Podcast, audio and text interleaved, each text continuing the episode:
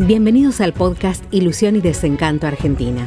Una mirada cotidiana sobre la actualidad, la economía, el poder y la política con el sello de Claudio Ramos.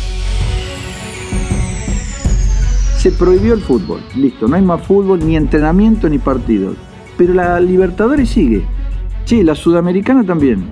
Y la Copa América la hacemos. Pero ¿cómo es esto, doctor Fernández?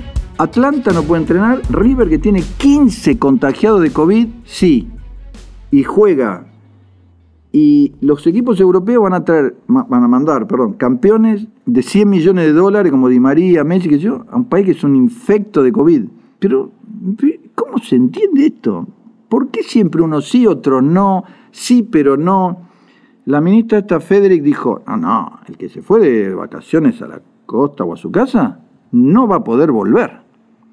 Y los, los constitucionalistas le decían, ¿cómo le va a impedir volver a su casa? No, no, no, ser detenido, qué sé yo. Ahora dijo, no, bueno, será multado. ¿no? Todo el tiempo así, todo el tiempo, van y vienen con todo. No tienen eh, ideas claras, no tienen liderazgo, no tienen convicciones.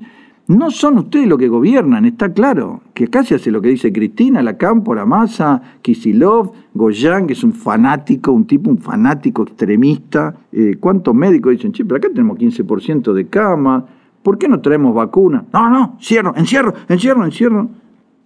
Como si no tuviera un costo terrible en desempleo, en pobreza, en hambre, en gente desesperada.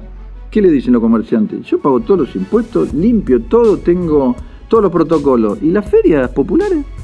Claro, pero es fácil hacerse el guapo con los débiles. Vaya a cortar las ferias populares, vaya a la matanza, pare las manifestaciones, ustedes las mujeres sin tierra, todos los días le manifiestan. No, pero se la agarran con las personas decentes, eso es fácil, ¿eh?